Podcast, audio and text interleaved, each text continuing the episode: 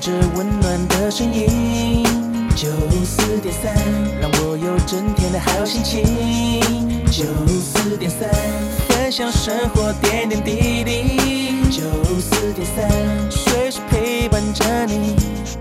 你最好的默契。人生，人生，人生，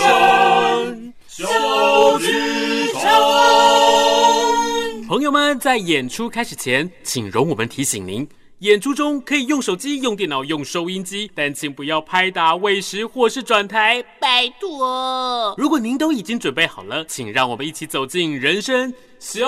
剧场。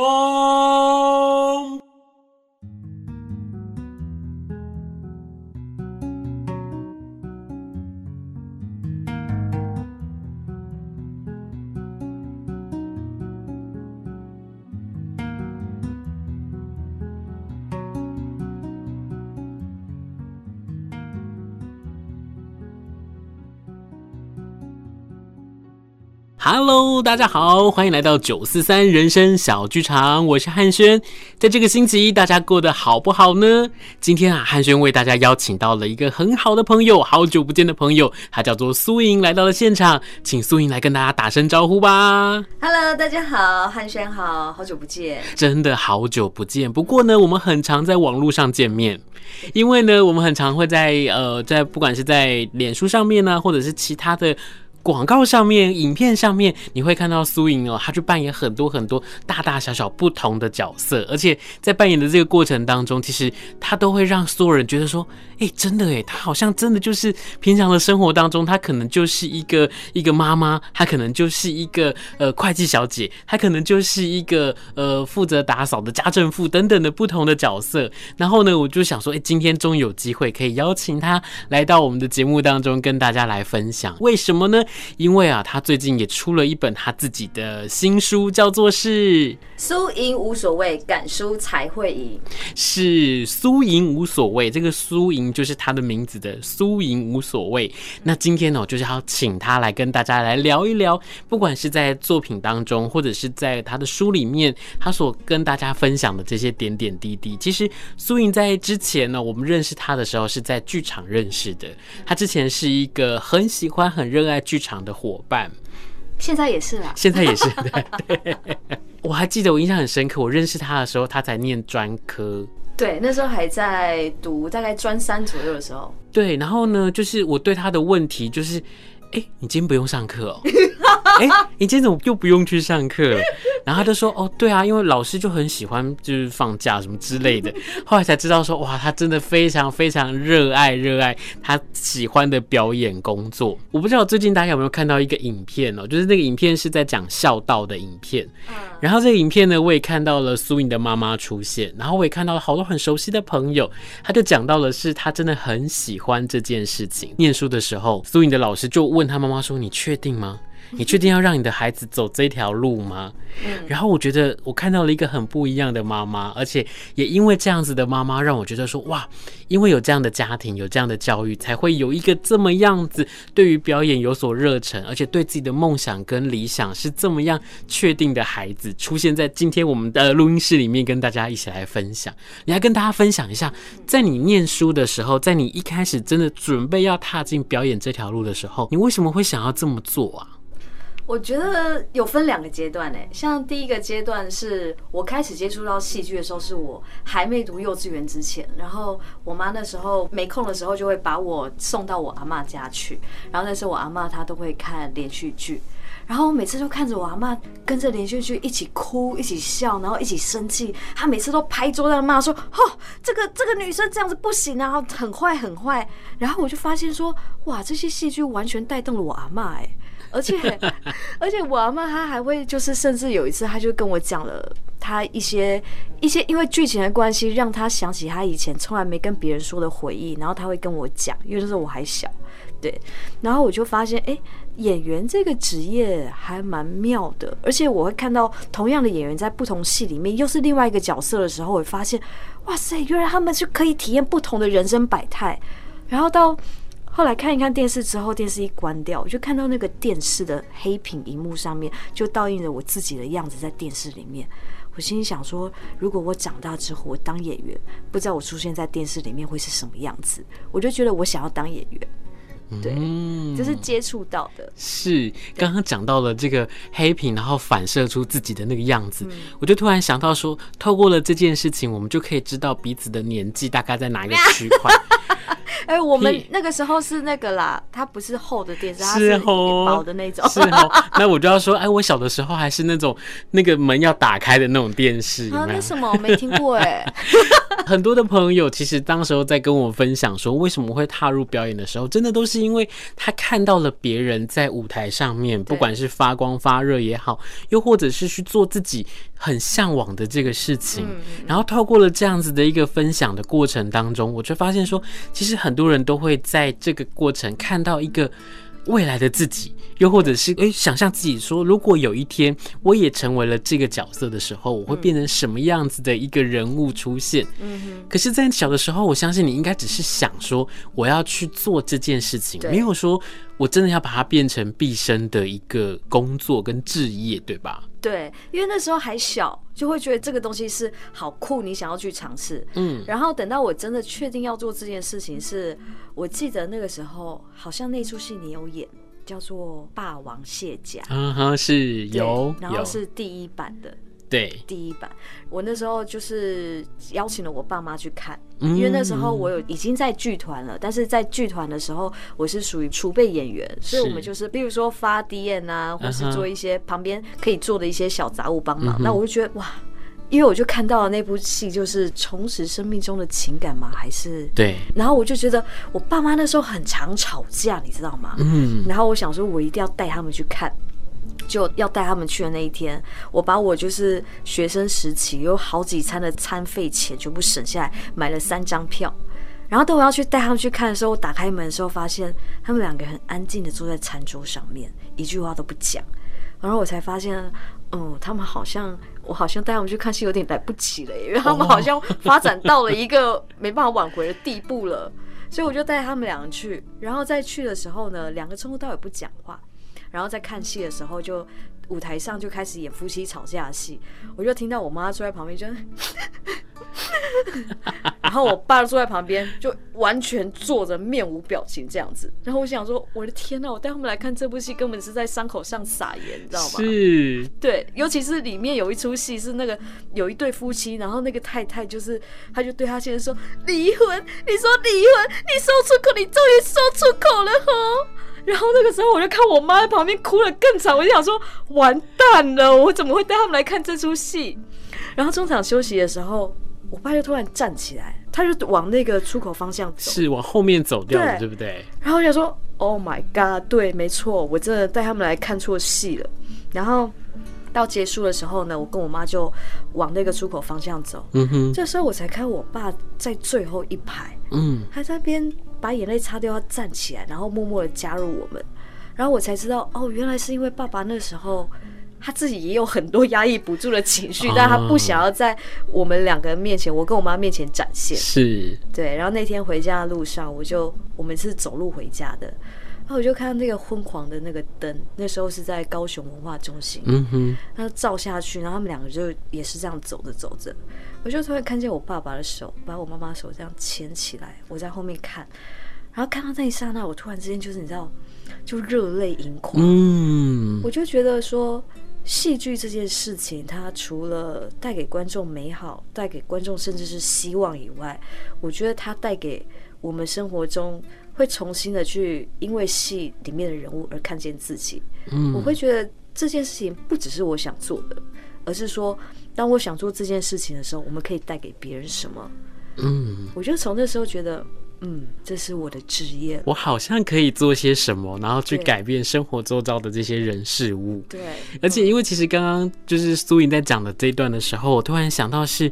苏颖的爸爸是职业军人，对，退休。嗯，然后呢，我我在认识他爸爸的时候，其实看到的是一个非常严肃的一个人，然后妈妈是一个很活泼的一个女生，然后爸爸是一个很严肃。我就想说，哇，这两个人真的到这会的时候，要不就是两个极端的个性，要不就是非常的和这样子。嗯，然后一直到那次苏云在跟我们讲这件事情的时候，我就想说，哇，真的诶，如果说你看，如果你爸爸在那个当下，如果在看戏的那个当下，他也跟着溃体，他也跟着哭出来，然后在那个当下就去牵着你妈的手，我觉得那个真的很像是电视剧会演出来的情节。对，可是真的发生在真实的生活当中的时候，它是这么样的真实，可是它又会让让你觉得说，哇，原来很多不可思议的事情，它真的有可能因为你的表演，因为你的故事，然后在舞台上面让大家去看见。对，所以其实，在后来我们也很常就开玩笑的，就是把这件事情拿出来说，就是哇塞，这两个看起来这么极端的两个人，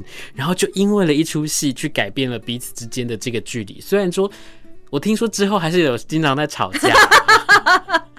不过也因为这个样子，哎，开始发现，其实苏莹在他们的生活当中，你扮演的不只是他们的女儿而已，而且你在他们的生活里面，你扮演的其实是他们两个沟通的那种桥梁。你可能不会直接这样，呃，你你们两个坐下来，来，我们来瞧事情这样，你反而会用你的作品，用你的故事，然后去带动他们彼此之间的这种关系。对对，然后我就觉得说这件事情真的很棒，而且。那种美好，那种呃得到的这种收获，真的远远大过于你付出的努力。嗯，当然，我相信在前面的这一大段的时间，从呃开始学习表演，一直到上台去，又或者是说从上台去之后，你找人生的方向，你找到你自己想要做什么事情的时候，我相信一定是有很多很多不同的努力，又或者是很多很特别的故事，有没有值得跟大家来一起分享的故事呢？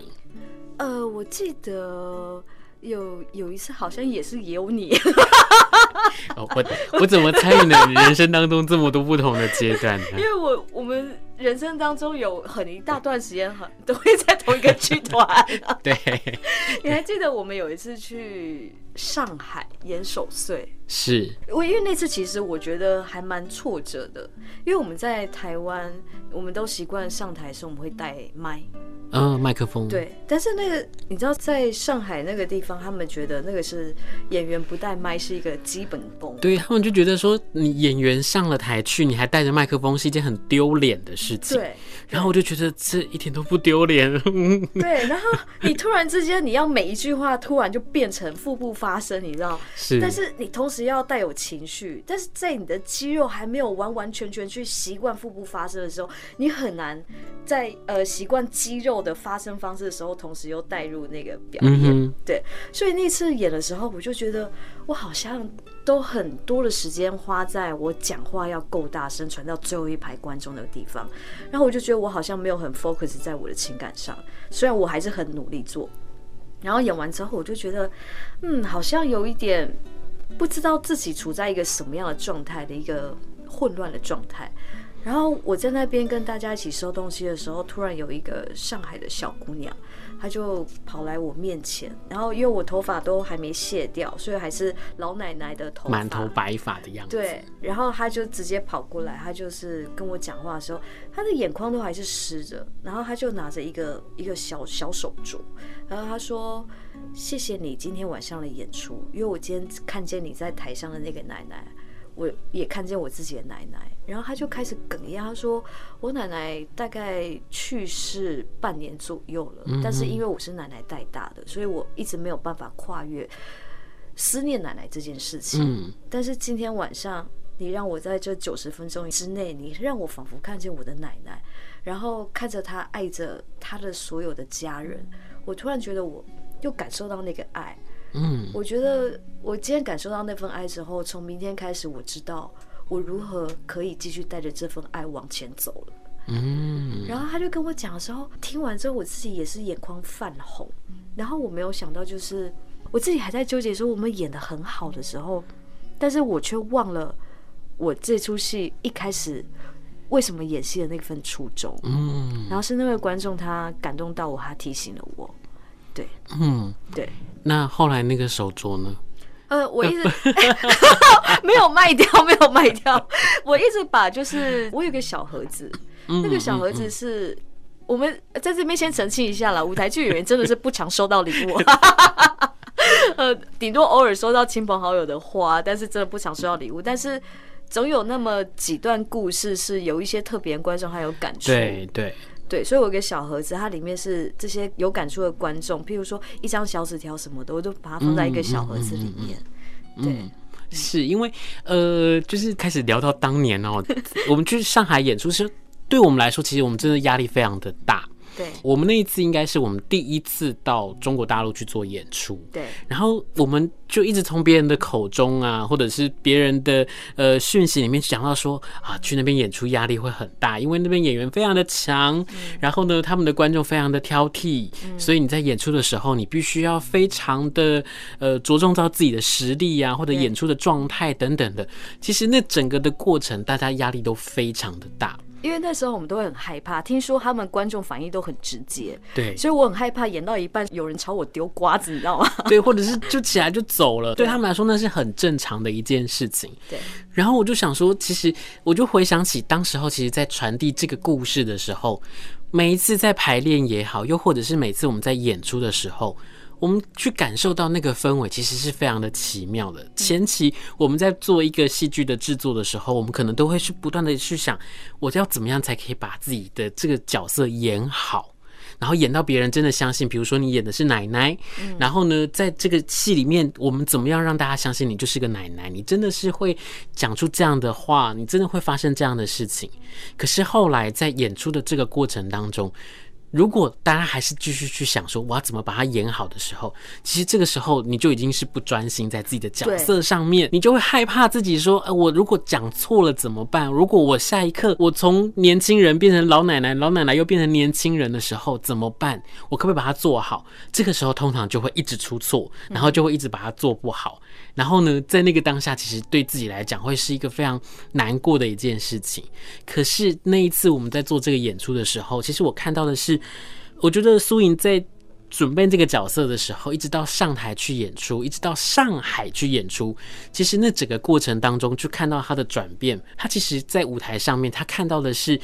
很多人真的就把他的样子投射在自己的人生当中。嗯，那其实你正在扮演的，你正在做的事情，是你重新的去带给大家那个很美好的时光，就是跟自己最亲密的人、对自己很爱的人那个相处的时光。我再一次的去感受出来，我并不会告诉你说，就是你的日常生活当中你要爱你的家人，然后你要孝顺，你会怎么样？可是透过了这样的一个演出的时候，你会发现你自己的价值远远超过于。我到底演的好不好？我到底有没有很专业的去做到演员该做的事情？然后我也觉得，在那一刻，对你来说，对所有的观众来说，对我们所有的伙伴们来说，在那一刻真的都是收获满满，然后最感动的时刻。对，所以就是要跟你说，就是哎，你真的不用担心这件事情，就是你可以把舞台上的你做得很好。其实你在。表演上面，然后跟家人之间的那个连接，反而也因为这件事情有了很多很好玩的过程。比如说，妈妈会担心你，诶，过得好不好？妈妈会希望你可以在表演上面去做什么样的事情？她从一开始可能会觉得担心，或者是在过程当中感到怀疑，渐渐的，她变成是支持你。那个支持不只是。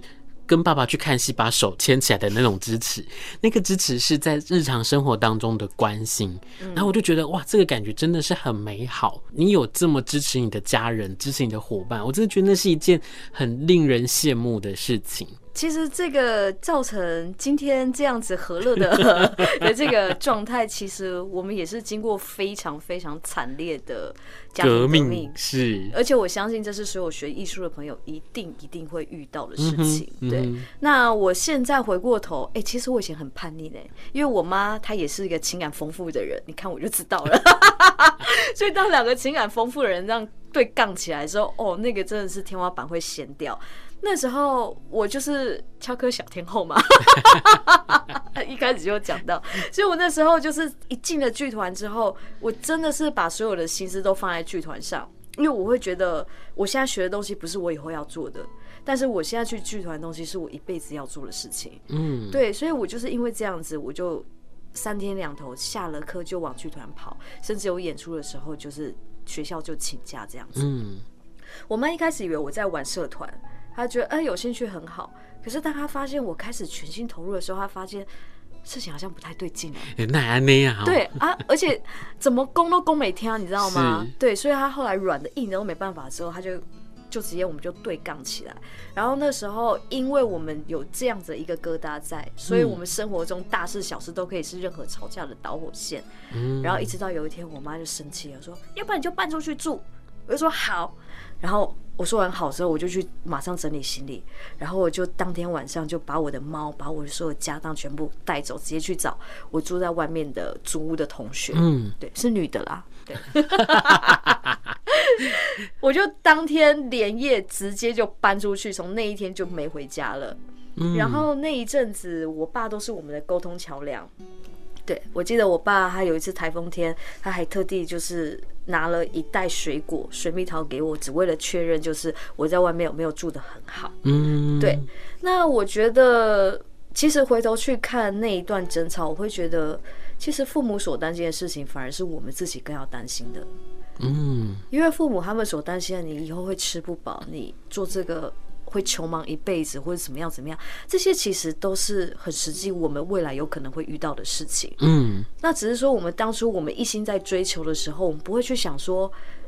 我们不会去害怕那些事情，嗯，因为我们就觉得我就是要做这些，就是我会面对到的东西，嗯，对。那所以我觉得后来经过很长时间的沟通，包括我觉得有一个很重要的事情要面对家庭革命，就是你必须花时间和耐心去让父母了解你真正在做的是什么事情。嗯，举个例子说，带他们去看你演出的戏，让他们实际的接收到哦，原来舞台剧是这么一回事。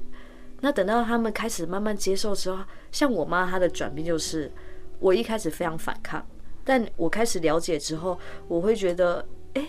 这件事情蛮有趣的。然后后来她会觉得，哎、欸，站在台上的是我女儿，她觉得我觉得蛮骄傲的。我会邀我朋友一起来看戏。是，对，我觉得让父母了解跟花时间和耐心去面对父母这件事情真的很重要。嗯，那我就有另外一个问题了，就是呢。从舞台剧的表演者一直到现在，把你的工作定位成一个网红吗？呃，我们叫做 KOL，就是呃网络艺人。嗯，对。那网络艺人的这个工作，它会不会又是另外一种不同的担心？对，我觉得其实现在的这一代的小孩，他们非常非常的幸运，因为他们活在一个。随时都可以很轻易被看见的网络时代，嗯哼。但是也因为我们处在这样的时代，所以每个人要继续持续的永久经营，反而是这个时代你要往网络发展最难的一件事情。嗯，这件事情一直是每一个创作者永远要面对的一件事情，因为。网络它很快速，呃，譬如说每个礼拜都出影片，你的观众才会持续的累积，持续的增加。但是每个礼拜都要出一个东西，它其实像，我觉得很有点像是素食产业。嗯，你要快速的去抓到这个礼拜的时事是什么，这个最近大家在讨论的事情是什么。但是我觉得，与其追求这些潮流，最重要的是还有一件事情是，你永远要回归到你自己本质。对。因为做网络，以往我们可能都会想说，我想要做什么东西。但是当今天你是一个公众的网络艺人的时候，你要反过来思考，你要思考的是别人要看的是什么东西。所以，呃，创作者永远在在打架一件事情是，我自己本职我想做的跟别人想看的，我要怎么把它融合在一起。嗯，如果你只做别人要看的，而永远不考虑自己要做的，那没办法长远，因为你有一天一定会累。嗯，就是别人想看不一定是我想做的，所以我一直在思考着怎么把两件事情融合在一起。譬如说，我出了那个职人系列，嗯，我就觉得，哎，它可以结合我的戏剧元素，嗯，然后我可以用很浮夸的方式去呈现，我自己也很舒压。以外，这个产业的人，这个职业人看到，他也会觉得很舒压。是啊，是啊，对，我觉得最重要的出发思考点是这个。嗯，真的，因为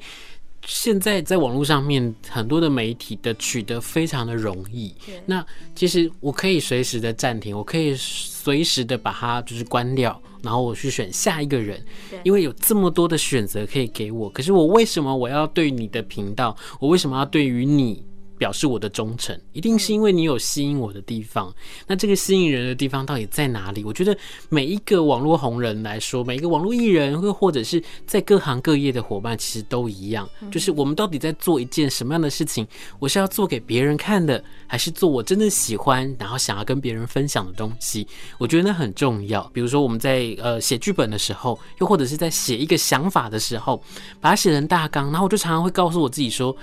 这不是我自己在把我自己心里面的想法把它写下来，而是我要让别人来读这些文字的时候，我知道你想要表达的是什么，我可以看到的东西是什么，所以我就觉得说，哎，其实透过了这样的一个分享，我相信有很多想要走到网络里面，然后成为网络艺人的伙伴们，你应该会更清楚的知道说自己应该要从哪一个方向迈进。那。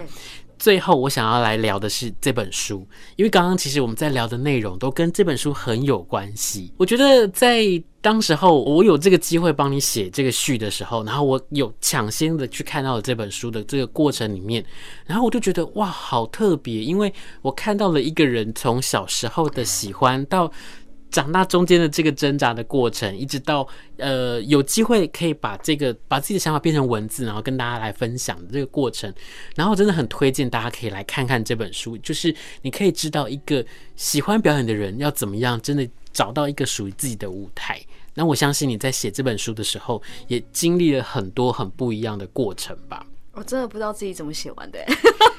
那你是怎么样去把这件事情，你要重新的去回忆这一切？我一开始觉得这件事情不难，我就想说，我就把大纲列出来，我就呃把我的人生分成四个阶段，从接触，然后学习，然后到开始演出，到真的成为这个圈子职业的演员。我把它分成这四个阶段，我想说，哎，我分完之后，我只要按照我的记忆去写就好了。可是真的写下去的时候不行哎，